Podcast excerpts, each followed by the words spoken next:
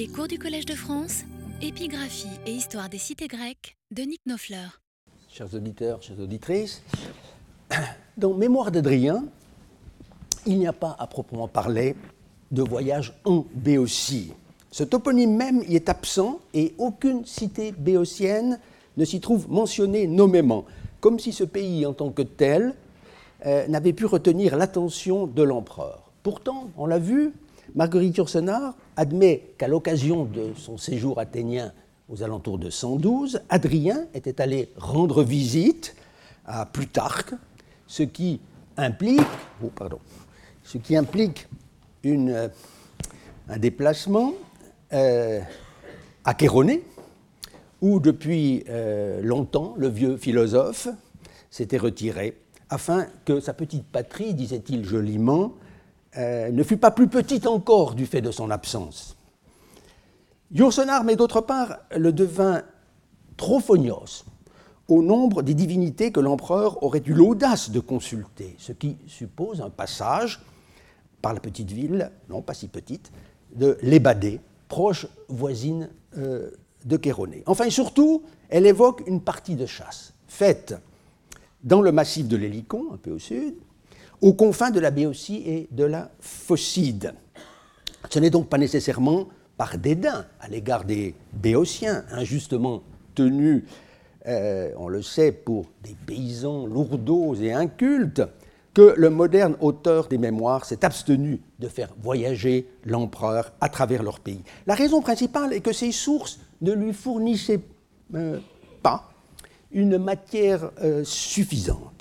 De l'ouvrage de référence sur Adrien qui était pour elle, et pas seulement pour elle, on l'a vu, les Untersuchungen de euh, Wilhelm Weber, elle pouvait tout au plus inférer que l'empereur avait dû atteindre la Béotie en 124, après un long voyage qui, au départ de l'Asie mineure, l'aurait conduit par la Thrace et la Macédoine jusqu'au pied de l'Olympe, d'où il serait redescendu euh, vers le sud en direction des Thermopyles, euh, comme jadis l'envahisseur perse, pour atteindre finalement Athènes. Mais cette reconstitution de l'itinéraire grec d'Adrien faisait peu de cas de l'histoire auguste selon laquelle l'empereur s'était rendu d'Asie en Achaïe par mer à travers les îles Perasiam et Insulas ad Achaïam navigavit.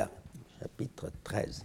C'est pourquoi sans doute Marguerite Yourcenar a pris ici quelques libertés avec le schéma de l'érudit allemand. Certes, là encore, dans son sillage, elle a tenu à faire aller Adrien euh, jusqu'au défilé de Tempé, marquant la frontière entre la Macédoine et la Thessalie, car c'est de son séjour dans ce lieu euh, célèbre, tout imprégné de mythologie apollinienne et delphique, que serait venue à l'empereur l'idée de donner euh, le nom de Tempé à un espace de la villa de Tibur, là encore d'après l'histoire auguste. Mais ensuite, et très discrètement, elle le fait euh, euh, prendre la mer, puisque au cours de ce voyage, le long de la côte, le baie blonde, dit-elle, précéda l'Attique couleur de rose.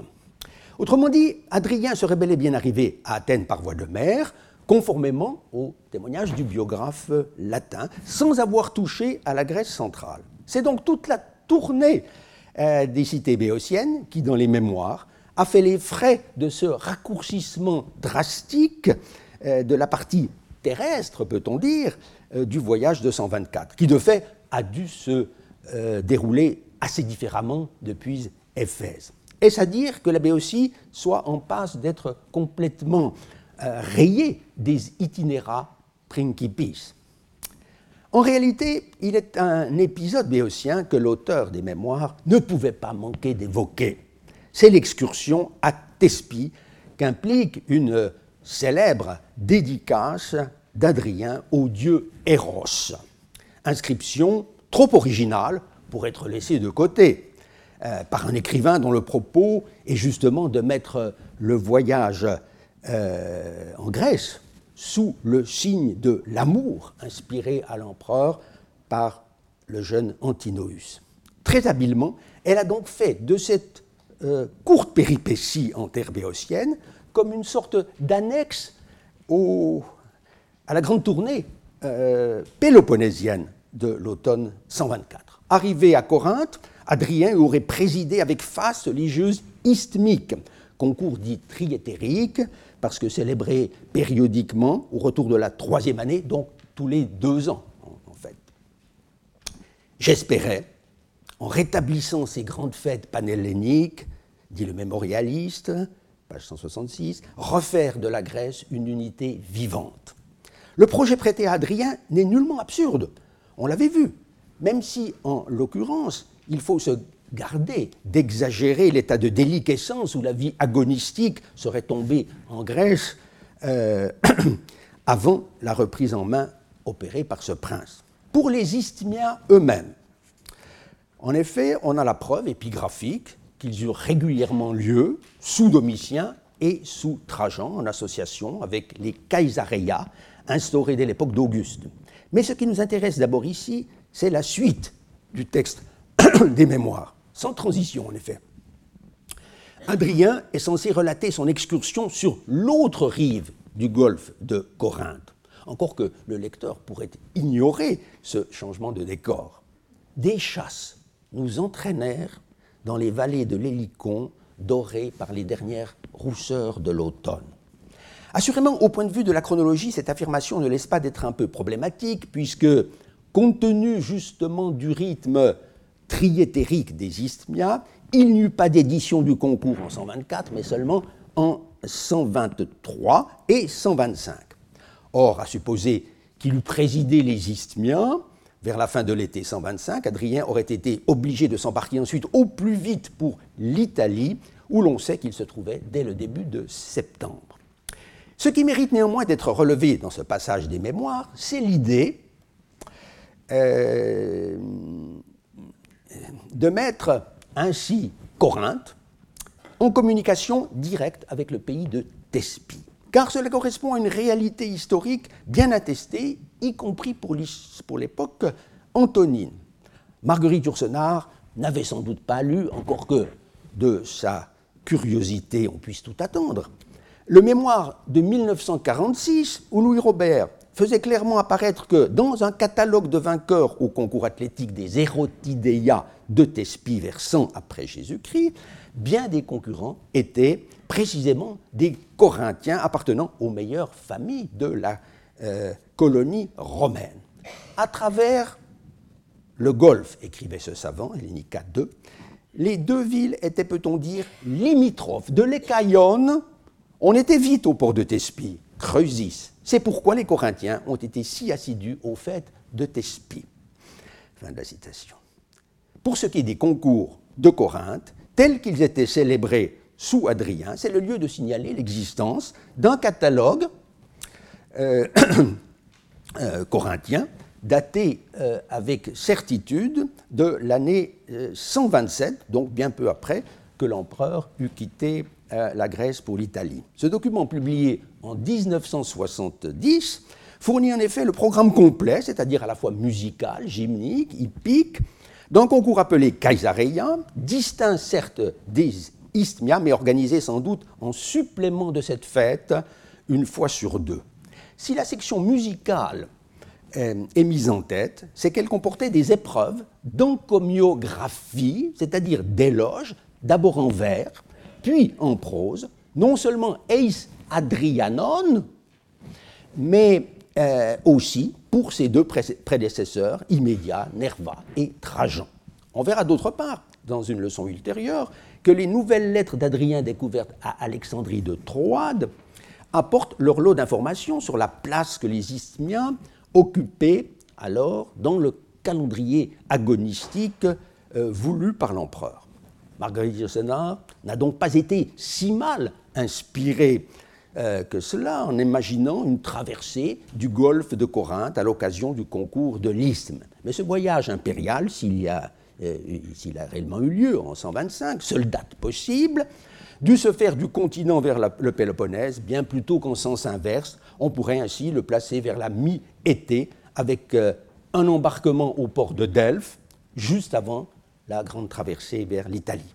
D'autre part, Comme déjà Weber, euh, pourtant peu enclin, euh, pourtant peu enclin à faire une place au sentiment, l'auteur des mémoires a pris le parti, ou disons mieux la liberté, de donner un caractère très personnel, pour ainsi dire intime, à cette excursion d'Adrien en pays béotien, qu'il aurait effectuée dans la plus totale Zwangslosigkeit, c'est le mot de Weber, en dehors de toute contrainte donc, politique ou autre, l'escorte de l'empereur se réduisant au seul Antinoüs, dont la présence, comme en filigrane, ressort des mots déjà cités et de ceux qui suivent. Des chasses nous entraînèrent dans la vallée de l'Hélicon. Nous fîmes halte au bord de la source de Narcisse, près du sanctuaire de l'amour. La dépouille d'une jeune ours, trophée suspendu par des clous d'or à la paroi du temple, fut offerte à ce Dieu le plus sage de tous. Page 166, on l'aura relevé au passage l'Alexandrin final en deux hémistiches. C'est donc un instant de grâce pour l'empereur, censément amoureux, que cette consécration à Eros d'un gibier peu banal, à une époque où tout semblait facile, dira-t-il plus tard en évoquant globalement cet apogée de son règne. De fait, il s'agit, on le sait, d'une épigramme euh, très savamment composée qui peut euh, donner de prime abord l'impression d'être l'œuvre d'un empereur en vacances. Dans les carnets de notes des mémoires, Yourcenar fait cependant un rapprochement intéressant entre deux moments du séjour euh, en Grèce qui ont pour dénominateur commun justement d'être liés à la rédaction d'une épigramme. Il est vrai que dans le premier cas, à savoir, on s'en souvient, la stèle érigée par Adrien sur la tombe d'Épaminondas à Mégare, on ne conserve plus du poème qu'une simple mention chez Pausanias, en attendant qu'une heureuse découverte euh, nous restitue peut-être un jour cette inscription. Pour Thespie, c'est l'inverse qui s'est produit. La pierre s'est miraculeusement conservée intacte jusqu'à nous, tandis que le périégète ne souffle mot de l'épigramme d'Adrien. Car il a visiblement préféré faire le récit des malheurs de la statue d'Héros sortie des mains de Praxitèle, arrachée du sanctuaire sur l'ordre de Caligula, rendue par Claude au Thespien, victime à nouveau de la convoitise de Néron, et disparue à jamais à Rome, où elle fut en 80 sous Titus, donc la proie d'un incendie accidentel. Adrien Thespie n'a donc pu voir qu'une copie de cette divine statue, un Héros dû à l'artiste athénien Ménodoros, sculpture qui a trouvé grâce aux yeux de Pausanias, mais dont on ne trouve pas la moindre mention, en revanche, chez Yourcenar, qui s'est également gardé d'évoquer, ne serait-ce que par une, euh, une, phrase allusive, les vicissitudes, l'original praxitélien. Mais il est temps d'examiner de plus près ce petit morceau que vous avez dans votre dossier. Euh, l'un des monuments épigraphiques les plus curieux, à n'en pas douter, de tout le Principat. Soulignons d'abord la forme très élaborée, euh, du point de vue de la métrique, de ces huit indécasyllabes glyconiens, un maître dont l'empereur lettré trouvait le modèle euh, en maintes compositions hellénistiques et latines aussi, Catulle par exemple, de la meilleure facture. L'auteur y apparaît sous son nom seul de Adrianos, sans aucun élément de sa titulature. L'objet de la dédicace est la dépouille euh, d'une ours, Arctos, sa tête plutôt que sa peau, offerte en prémisse, sens du mot acrotinion. Animal que l'empereur avait abattu lui-même, Autos, du haut de sa monture hypotène. Pour ce qui est du pays où se déroula cette chasse, l'hésitation a été grande depuis la publication de l'épigramme à la fin du XIXe siècle. Et l'édition de base qu'en a euh, donnée le très sagace Wilhelm Dittenberger, euh, euh, qui balançait déjà entre deux possibilités. En 1978, traitant de la passion bien connue d'Adrien pour la chasse à propos d'une inscription d'Adrianoi en Asie mineure, Louis Robert écrivait ceci J'ai préparé depuis longtemps un mémoire sur cet épigramme, depuis le temps lointain où je l'exposais dans un cours c'est-à-dire ici même, ou à peu près. Euh, je n'ai pu me décider entre les deux interprétations. Consécration à Thespie de la tête de l'ours tué en Mysie, ou, comme l'ont admis la plupart des éditeurs, le plus souvent sans études précises, ours tué sur l'hélicon. Fin de la citation. Naturellement, après un tel aveu de notre maître, que cette perplexité, hélas, retint de publier euh, euh, son mémoire, je ne prétendrai pas trancher le dilemme avec assurance. Il me paraît néanmoins bien improbable que l'empereur ait tenu à faire transporter cette dépouille, même soigneusement traitée, euh, depuis les fins fonds de la forêt mysienne jusqu'à Thespie, en passant par Éphèse, les îles, Athènes et le Péloponnèse, alors que plus d'un sanctuaire d'Artémis lui aurait offert en chemin euh, la possibilité de le, euh, la consacrer dignement à la grande chasseresse Artémis. Admettre le contraire ne reviendrait-il pas à penser que le sanctuaire d'Eros à avait une telle renommée sur le plan synégétique que le choix en faveur de cette divinité s'imposait absolument, quelles que fussent les difficultés pratiques euh, de la conservation et du transport. Or, rien n'indique que tel fut le cas. Il semble donc raisonnable de renoncer à la misie, puisque l'épigramme n'interdit pas, loin de là, euh, de songer à une chasse pratiquée en Béotie même. Tout n'est certes pas réglé pour autant. Pourquoi Adrien, en excursion dans le pays thespien, fait-il le choix du petit Eros, dieu des élans amoureux en principe, comme divinité idoine à recevoir la dépouille d'un animal tué peu auparavant? Il faut écarter, je crois, la solution à première vue la plus aisée, celle qu'a retenue en fait Marguerite Yourcenar, qui consiste à expliquer la chose par un simple rapport de voisinage. La vallée de l'Hélicon, théâtre de la chasse, aurait été voisine de la source de Narcisse, elle-même située, dit l'auteur, près du sanctuaire de l'amour. Car en fait, le Hieron d'Eros n'était nullement un sanctuaire campagnard. Cela ressort très clairement de la description de Pausanias, qui le localise sans ambiguïté en pleine ville de Thespie, livre 9, chapitre 27. Là où avait lieu également, on le verra encore, la fête en l'honneur du petit Eros, les Erotidea. Quand donc au vers 2 de l'épigramme. S'adressant à ce dieu, Adrien écrit Tespiais eliconiaisi euh, naion. Il ne faut pas traduire, comme l'a fait l'auteur du choix d'inscription grecque, par toi qui habites à Thespie sur l'hélicon, mais évidemment, toi, l'habitant de Thespie héliconienne, c'est-à-dire dans cette ville toute voisine de euh, la fameuse montagne des Muses. À au pied de l'hélicon, si l'on veut, sans connotation géographique trop précise. On relèvera au surplus que l'inscription n'a pas été trouvée, comme tant d'autres euh, pierres thespiennes, dans le vallon des Muses, euh, mais remployée dans un village abandonné du nom de Tatezza, à l'ouest du site archéologique de Thespie. Intégrée sans doute dans un mur, cette plaque intacte, avec son joli cadre mouluré, doit donc provenir du sanctuaire euh, d'Eros, situé en ville même. Mais, objectera-t-on peut-être, la mention du jardin fleuri de Narcisse au vers 3, Narcissou parakepon anteonta, n'évoque-t-elle pas un paysage agreste justifiant en quelque sorte la relation topographique adoptée dans Mémoire d'Adrien?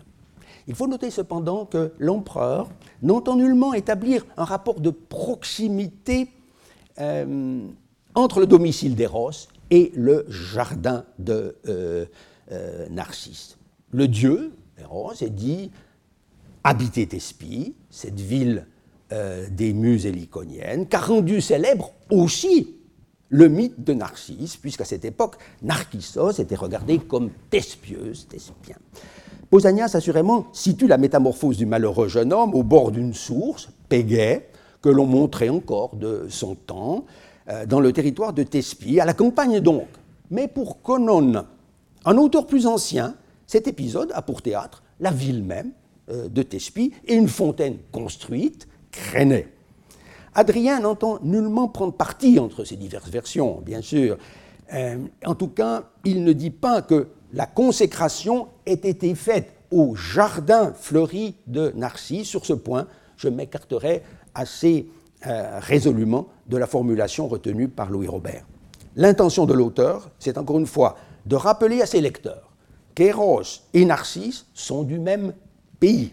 On sait aujourd'hui euh, que la véritable patrie de Narcisse, si j'ose dire, est en réalité Érétrie en Eubée, mais je ne veux rien dire ici euh, de cette question dont j'ai traité ailleurs dans un petit livre connu de certains d'entre vous. Ce serait toutefois faire injure euh, au poète érudit qui était Adrien, euh, de penser que la mention de Narcisse était ici euh, purement décorative.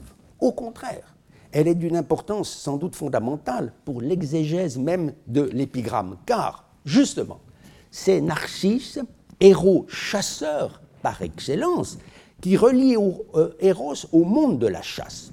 Je n'insiste pas sur les aspects synégétiques bien connus du mythe, puisque c'est au terme d'une chasse, évoqué aussi bien par Ovide que par Pausanias, sans parler de l'iconographie qui montre le héros assis, euh, tenant une lance, ou parfois debout près d'une statue d'Artémis, que Narcisse vient se reposer auprès de la source fatale. D'ailleurs, dans la version eubéenne, Narkitos est fils d'un cunégos, d'un meneur de meute, au service de la grande Artémis d'Amarinthos.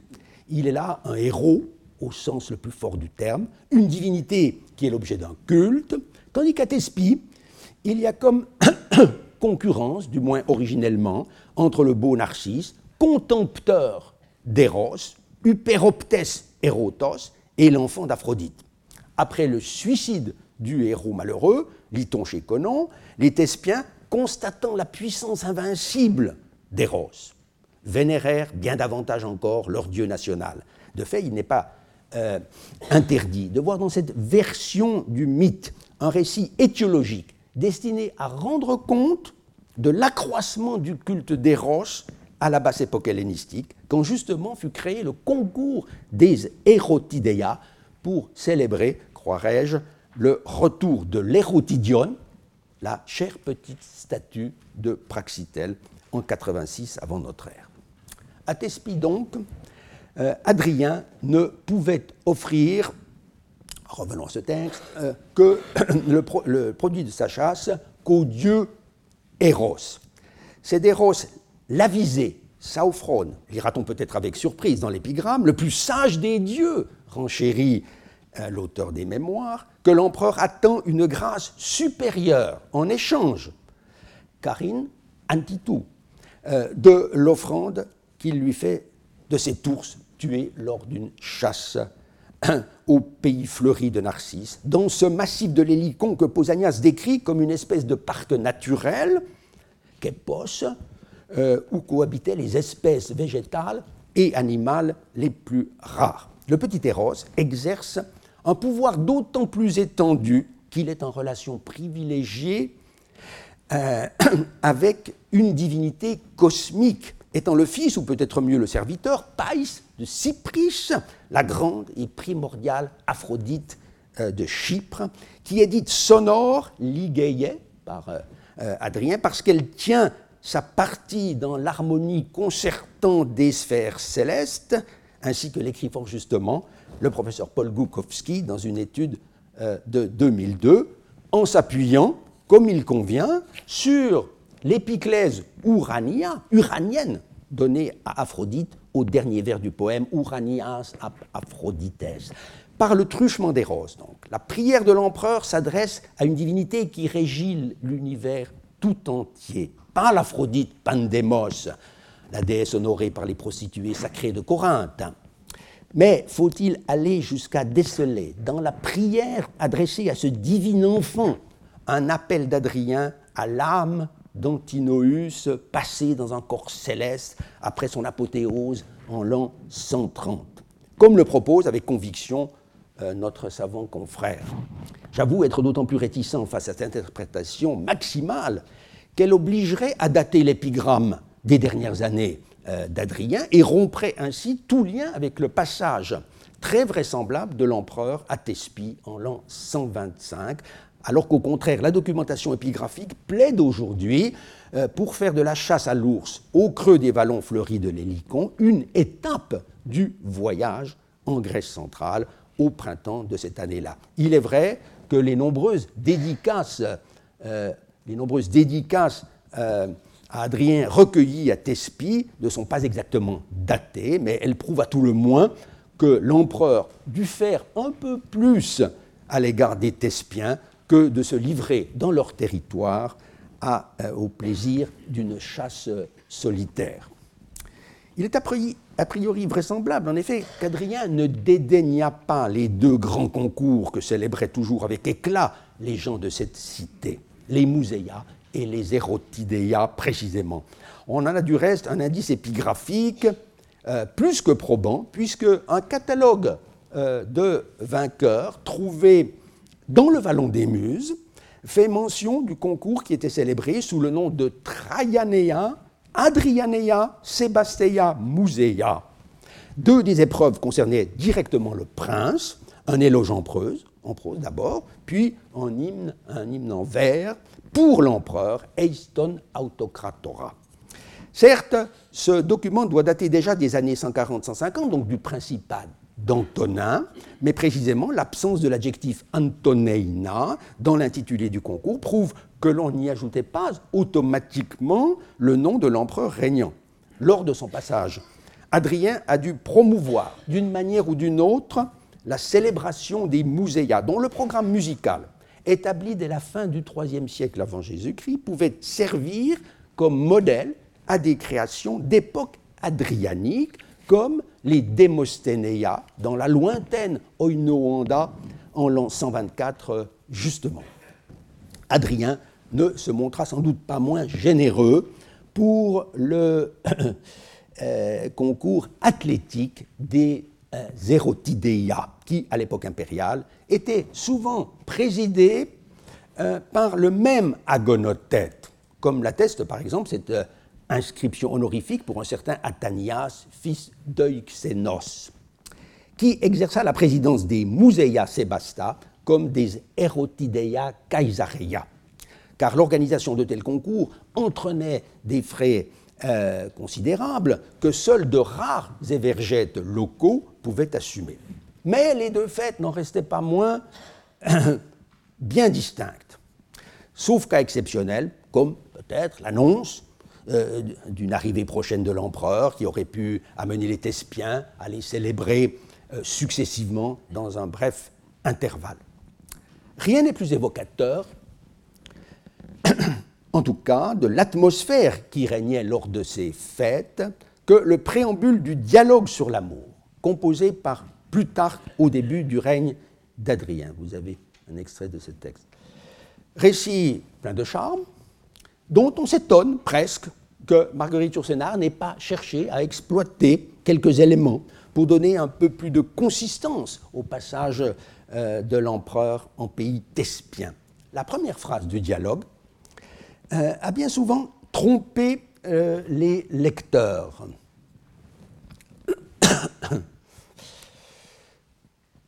sur le déroulement de, des Hérotidéas. Oui, Flavien, dit-on en effet, ce fut à l'Hélicon, auprès des Muses, par Athais Moussais, au moment où les Thespiens célébraient les Hérotidéas, une appellation qu'il vaut mieux ne pas traduire par la fête de l'amour, comme s'il s'agissait d'une Saint-Valentin avant la lettre. Cette fête, poursuit l'auteur, ou plutôt son traducteur français, qu'il célèbre tous les quatre ans à la fois en l'honneur des Muses et des Roses, avec beaucoup de zèle et de magnificence. Une telle traduction induit assez gravement en erreur, puisqu'elle donne l'impression qu'il y avait sur les licons une fête double à la fois pour les neuf muses et pour Eros. Or, ce que Plutarque veut dire, c'est que les Thespiens organisent pour Eros un concours quadriennal, donc très important, comme ils le font aussi de notoriété publique pour les muses de l'Hélicon car les Hérotidéas, en réalité, ont lieu en ville. Cela est clair pour qui lit la suite. Plutarque y relate en effet une excursion, le texte du bas, euh, que ses propres parents, peu après leur mariage, firent depuis Chéronée jusqu'à Thespie pour sacrifier à Eros au moment de la fête de ce dieu Eisten et Horten, et pour y rencontrer des amis venus de toute la Béotie. Tous ces gens, poursuit l'auteur, passèrent les deux ou trois premiers jours en ville, Catapoline, en discutant agréablement dans les palestres et les théâtres. Mais vint un moment où l'agitation liée euh, aux différentes épreuves du concours rendit tout dialogue impossible. Alors, dit Plutarque, la plupart battirent en retraite euh, comme pour sortir d'un territoire ennemi, ospérec polémias, et allèrent camper sur les licons auprès des muses, paratais, moussaïs.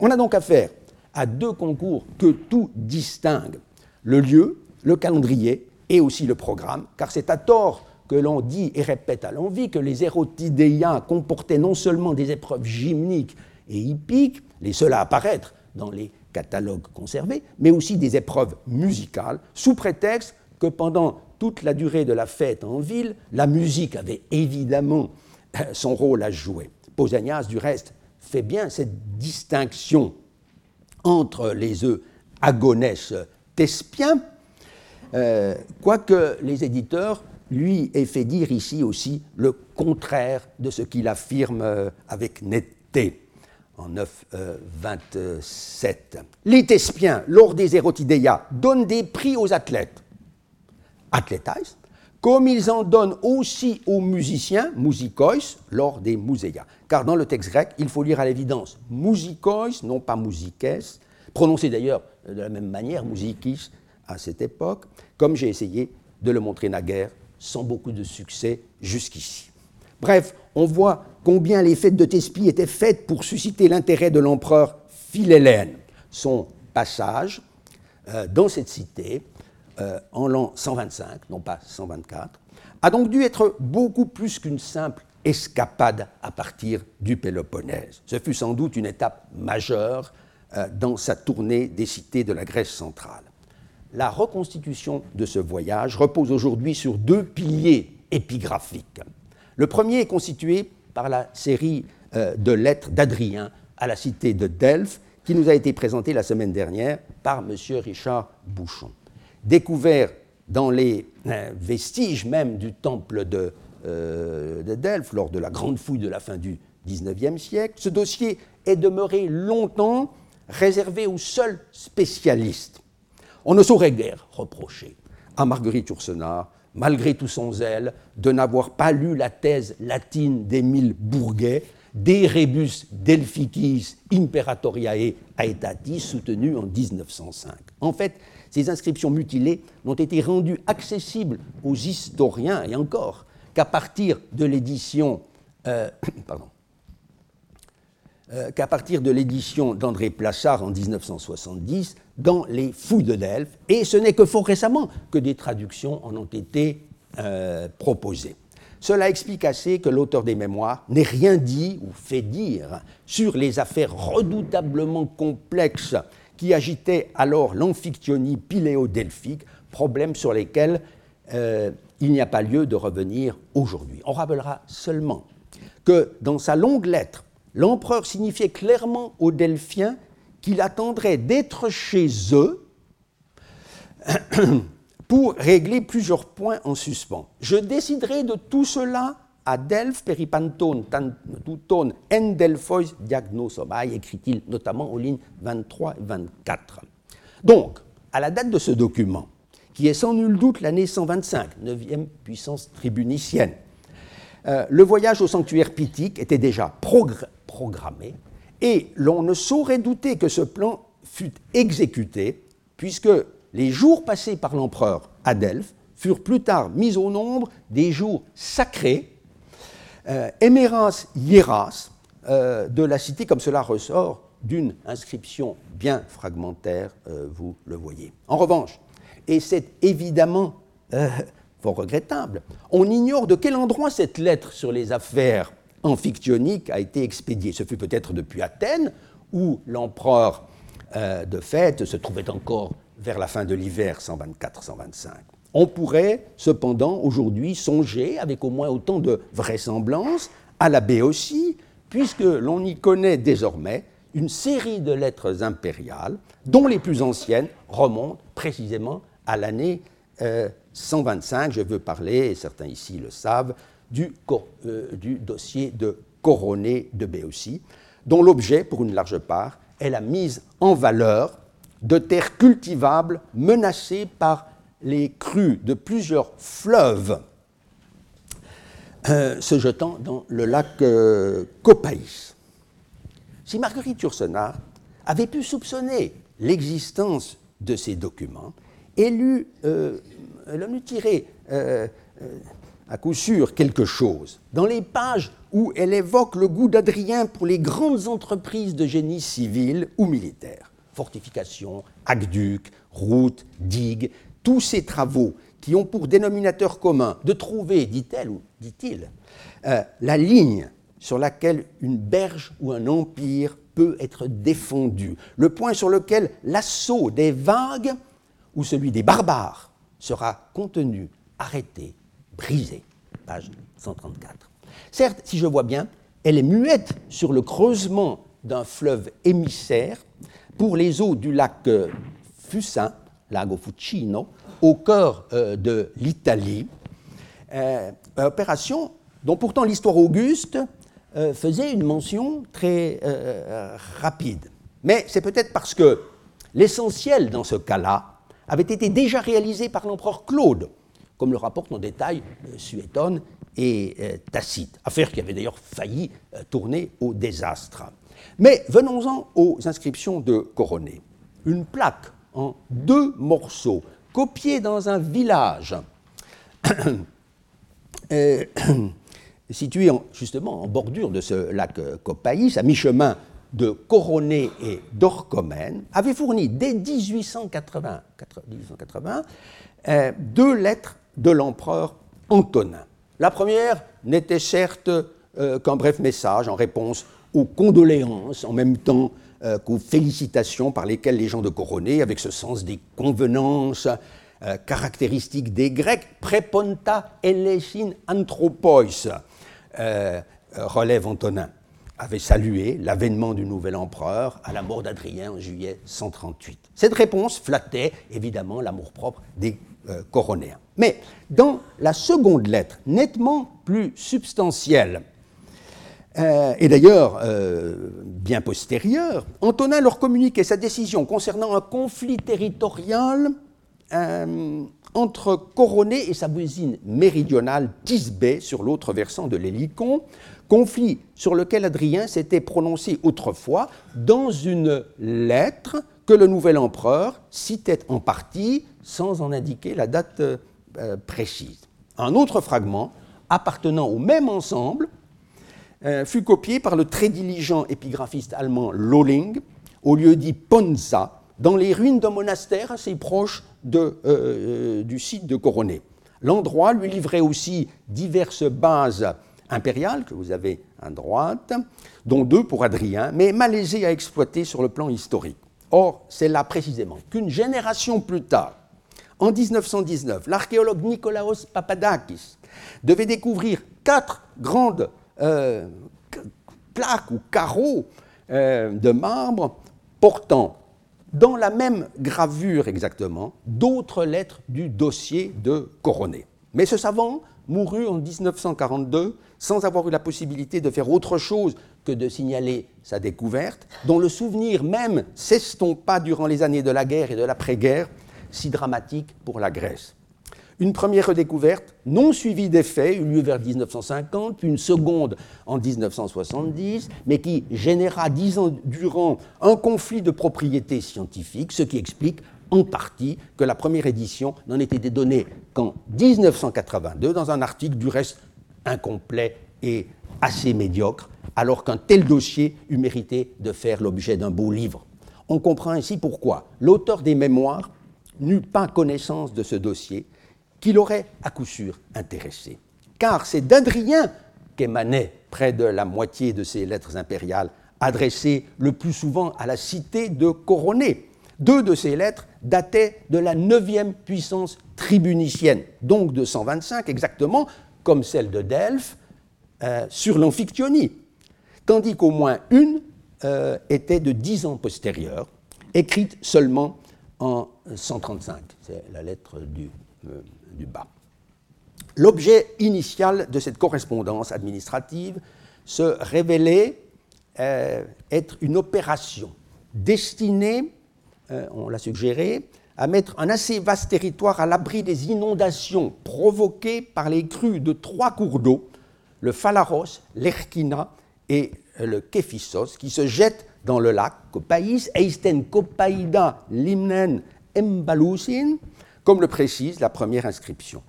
Cette appellation même est notable car eh, il ressort des témoignages de Strabon et de Pausanias encore que le lac, dans sa partie occidentale, portait plutôt le nom de Képhissis, tandis euh, qu'il s'appelait Aliartis euh, euh, au sud-est. Si donc, dès l'époque d'Adrien, le nom Copaïs, tiré de la petite ville de Copaille, à l'autre extrémité du bassin, s'appliquait officiellement à l'ensemble de la zone lacustre ou palustre, cela pourrait signifier que ce lac a séché vers la fin du XIXe siècle seulement, se présentait alors, euh, à la mauvaise saison euh, du moins, comme une vaste surface aquatique occupant tout le bassin. La plus ancienne des lettres euh, conservées montre clairement que l'empereur s'entretint avec des experts en questions hydrauliques, des épistémones, pour évaluer le coût et l'efficacité des travaux qu'il entendait mener. On verra tout à l'heure au séminaire quelle idée il est possible de s'en faire la zone visée étant euh, identifiable. Une chose paraît claire, c'est que l'opération était délicate, puisqu'en 135 encore, donc vers la fin de son règne, Adrien devait annoncer aux Coronéens, texte du haut, euh, qu'il avait confié à un haut personnage, qualifié par lui d'illustre ami, au philo, euh, selon l'usage, le soin d'aller examiner sur place l'état des travaux d'endiguement du Phalaros. Or, ce consulaire, Lucius Aemilius Juncus, est bien connu par des documents d'Athènes et de Sparte, et il se trouve mieux connu encore depuis qu'une inscription de Delphes, publiée en 1937, a fait connaître son titre de Diortoteston Eleuteron Poleon, démon, c'est-à-dire de corrector liberarum Civitatum dans la province d'Achaïe, sans qu'il en ait été euh, pour autant euh, gouverneur. Ce qu'ont bien montré euh, nos collègues parisiens Jean-Louis Ferrari et Denis Rousset en rééditant l'inscription de Delphes en 1998. Mais la lettre d'Adrien à Coroné n'en a pas moins un très grand intérêt pour la carrière d'Emilius Juncus, puisque c'est elle qui a fourni le point d'accrochage le plus solide sur l'année 135 pour dater la mission en Grèce de ce haut magistrat. D'autre part et surtout, le dossier béotien nous a appris une chose, euh, c'est le texte d'en bas, euh, jusque-là complètement ignorée, c'est que les Coronéens jouissaient alors du statut enviable de cité libre alors que leur premier contact avec Rome en l'an 171 avant Jésus-Christ avait été tout sauf amicaux. On peut admettre qu'au premier siècle de notre ère encore, la ville n'était pas autonome, puisque en Béotie, Pline l'Ancien euh, ne connaît que deux civitates liberae, à savoir Thespie et Tanagra.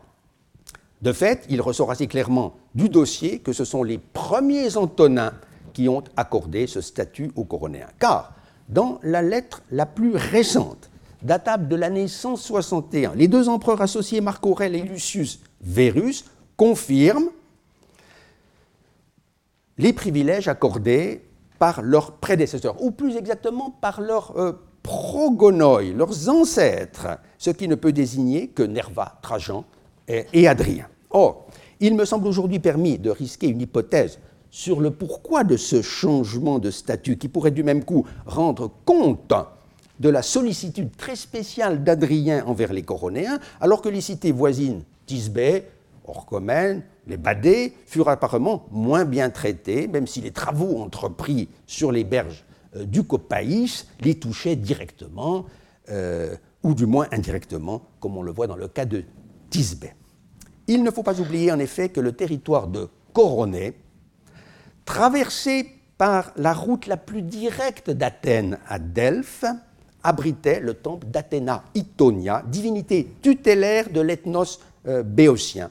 Le seul des trois grands sanctuaires fédéraux de l'époque hellénistique à avoir euh, survécu. puisque l'Alalcoménion, tout voisin, à l'est, et le Poséidonion d'Onkesto, situé un peu plus loin, mais toujours sur cette même rive du Copaïs, avaient complètement sombré, eux, depuis deux siècles. Or, il y a des indices que l'Itonion connut sous l'Empire un accroissement de prestige à l'échelon de la province d'Achaïe. On connaissait depuis longtemps une base impériale à Mamoura, euh, village qui a livré par ailleurs plusieurs euh, documents provenant, à n'en pas douter, de l'Itonion, lequel, notons-le, reste à découvrir à quelques kilomètres euh, au nord-est de l'acropole de Coroné, mais non pas certes au pied de cette colline, comme a pu le faire accroire l'assurance de l'archéologue qui naguère mit au jour un petit sanctuaire euh, en cet endroit. Or, l'inscription en question sort de l'ordinaire, euh, excusez-moi, euh, parce qu'elle émane non pas de la cité des Coronéens, ni non plus du Koinon Boyoton, toujours existant, mais d'un ensemble de peuples de la Grèce centrale et du Péloponnèse, formant ce Koinon des Panachéens euh, dont on a dit un mot la semaine dernière à propos d'Argos, à savoir les Achéens proprement dit, les Béotiens, les Eubéens, les Locriens, les Phocidiens et sans doute encore les Doriens ou habitants de la Doride. Depuis plus d'un siècle, on estimait que l'empereur honoré par cette statue était Claude, donc vers 50 euh, après Jésus-Christ. Et comme cette association de peuples semblait n'avoir laissé aucune trace de son existence après la fin du règne de Néron en 68, les meilleurs connaisseurs de la Grèce d'époque impériale, en conclut que, dès l'époque des Flaviens, une simplification de cette structure s'était faite à l'avantage des seuls Achéens. Or, il y a peu d'années, il m'a été possible de raccorder à ce fragment perdu depuis longtemps un autre fragment de base impériale copié vers 1960 dans ce même village de Mamoura et attribué à l'empereur Nerva par son inventeur, l'épigraphiste américain euh, Kendrick Pritchett. Aujourd'hui publié le raccord euh, des deux fragments prouve de façon indubitable qu'en réalité la base était pour Trajan au début de son principat vers 100 de notre ère. À cette date, par conséquent, l'association des koinas de l'Achaïe existait toujours et l'Itonion était nécessairement l'un des lieux où l'on célébrait le culte impérial à l'échelon provincial, au même titre que le sanctuaire de l'Isthme et celui d'Argos euh, surtout. Il me semble donc clair que, sous les Antonins encore, l'Athéna Inonia de Coroné conservait un grand prestige, comme le suggèrent d'ailleurs d'autres indices. Et c'est en liaison euh, avec cela qu'il faut, je pense, mettre l'accession de Coroné au statut de ville libre sous Trajan, euh, déjà très probablement. En tout cas, on peut admettre que cet empereur fut alerté par les Panachéens du danger d'inondation qui menaçait périodiquement le, vénérable euh, Itonion, sans parler bien sûr des dégâts faits aux cultures et aux fermes. Arrivé sur les lieux en 125, Adrien ne put que constater la réalité euh, du euh, danger, car, comme l'écrit Pausanias, qui n'a rien su ou rien voulu dire de l'entreprise menée en Béotie par les empereurs de son temps, si du euh, pardon, si du Laphistion, si du c'est-à-dire de la montagne séparant l'Ébadé de Coroné, on descend en direction du sanctuaire d'Athéna Itonia, on rencontre la rivière Phalaros, qui se jette là, dans le lac Képhissis, au chapitre 34 du livre 9. Or, ce Potamos Phalaros est justement, on l'a vu, l'un des petits fleuves coronéens dont l'endiguement commença en 125 et se poursuivait encore en 135, quand il fallut faire appui au consulaire euh, euh, Emilius Juncus pour accélérer les opérations. Concluons cette euh, leçon en esquissant ce qu'a pu être, au vu des données nouvelles, le véritable itinéraire d'Adrien en Béotie.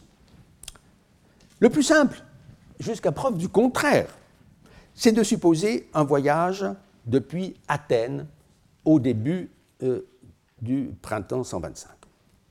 à défaut de pouvoir déterminer par quelle route il entra dans ce pays, le parti le plus raisonnable est de lui faire emprunter depuis Éleusis en Attique le col du Citeron en direction de Platée. Rappelons que c'est précisément par là que Pausanias commence sa périégèse béotienne. Lieu de mémoire par excellence, Platée pouvait d'autant moins échapper à l'attention d'Adrien que la ville était toujours le siège du koinon des Hélènes. De ceux d'entre eux, en tout cas, qui pouvaient se flatter d'avoir repoussé euh, l'invasion perse un demi-millénaire plus tôt. On sait que le concours des Éleuthérias y était célébré encore avec le titre d'Aristos Héléno, le meilleur des Grecs, conféré aux vainqueurs à la course en armes, comme avait su le démontrer le jeune Louis Robert. J'en avais traité en 2005 euh, à propos de la description de Platée chez Pausanias. Au surplus, une inscription de Delphes. Euh, mais, vous l'avez sous les yeux, mais hors de doute, l'attachement d'Adrien pour ce sanctuaire, puisque c'est un témoignage de reconnaissance des Grecs qui se réunissent à Platée, Suniontes, à l'égard de l'empereur, ayant protégé et entouré de ses soins la Grèce qui lui appartient, ou la Grèce qui lui est chère. Toi, rusamenoi, kai trepsanti ten heautu euh, elada. Expression euh, qui n'est point banale. Adrien a pu éventuellement assister à la joute oratoire, ou dialogos, entre Athéniens et Lacédémoniens pour obtenir la préséance pro euh, dans la procession vers Platée, rite dont les attestations, dans l'épigraphie attique de la seconde moitié du deuxième siècle de notre ère, ont été utilement réunies par Nicholas Robertson dans la revue Esperia 1986. On reviendra à propos du fameux Panhellénion créé en 131 sur le modèle que put offrir euh, à Adrien euh, cette association regroupant euh, justement à Platée les plus valeureuses des cités grecques. De Platée, l'empereur ne put manquer d'aller à Thèbes. certes, la documentation relative à Adrien y est des plus réduite. Quelques débris de statues, mais aucune inscription, si je vois bien. Certes, la cité de Thèbes était alors appauvrie, mais elle demeurait un nœud routier de grande importance et surtout l'héritière euh, d'un incomparable patrimoine culturel.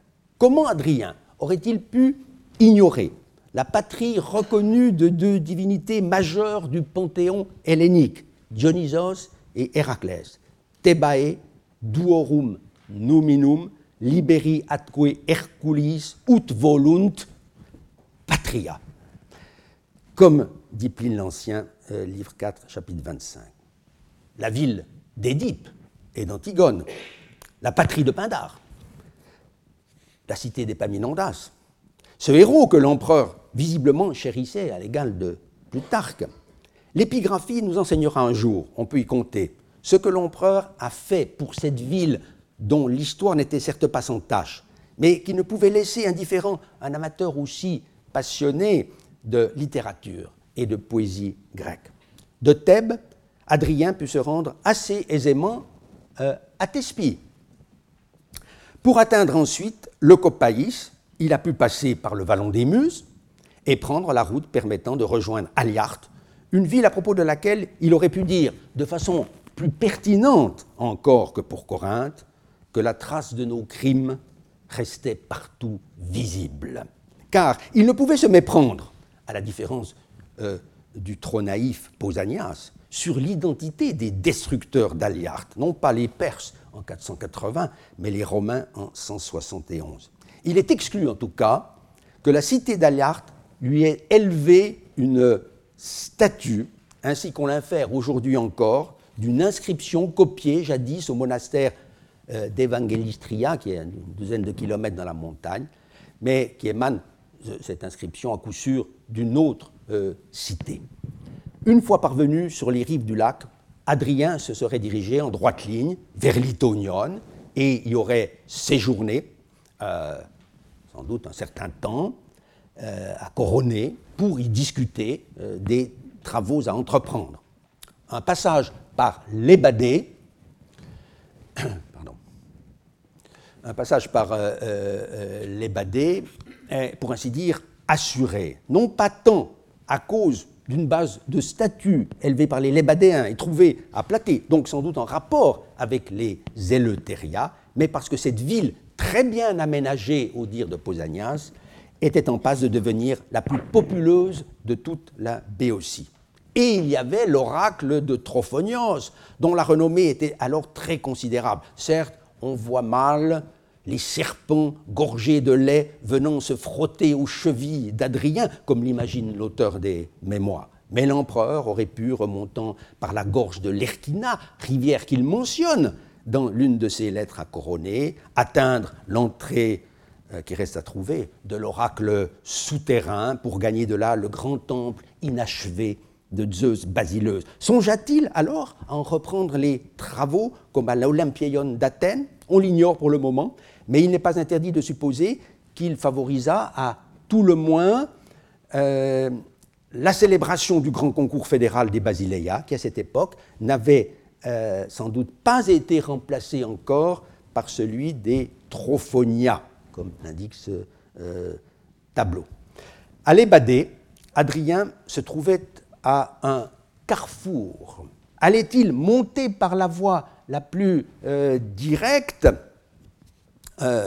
vers Delphes, une voie, oui, rapide, mais pas nécessairement très aisée, à travers le Parnasse, pour gagner le sanctuaire pythique, où il était attendu, on l'a vu, pour y régler maintes questions.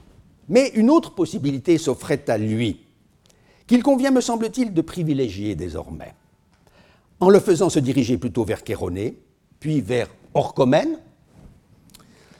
On pourrait en effet résoudre le problème de son passage pratiquement assuré, sûr, compte tenu du témoignage explicite de Pausanias, livre 10, 35, vous avez ces textes dans votre dossier, par les petites villes phocidiennes euh, d'Abaï et de Yampolis. Au surplus, une visite à Chéronée, ce lieu si célèbre dans l'histoire grecque, lui aurait permis d'aller rendre un ultime adieu aux vieux plus tard. C'est évidemment à tort que la chronique d'Eusèbe fait de ce moraliste le gouverneur de la Grèce sous Adrien, mais le personnage n'en était pas moins une figure politique très en vue avec son réseau d'amis tant grecs que romain. À défaut de voir le philosophe encore vivant, Adrien aurait pu rencontrer son neveu Sextus, dit le Béotien, qui vécut jusque sous Marc Aurèle. Quant à Orchomène, elle n'était assurément plus une ville bien brillante sous les Antonins, même si Adrien et ses successeurs prirent en compte les revendications des Orchoméniens vis-à-vis des Coronéens.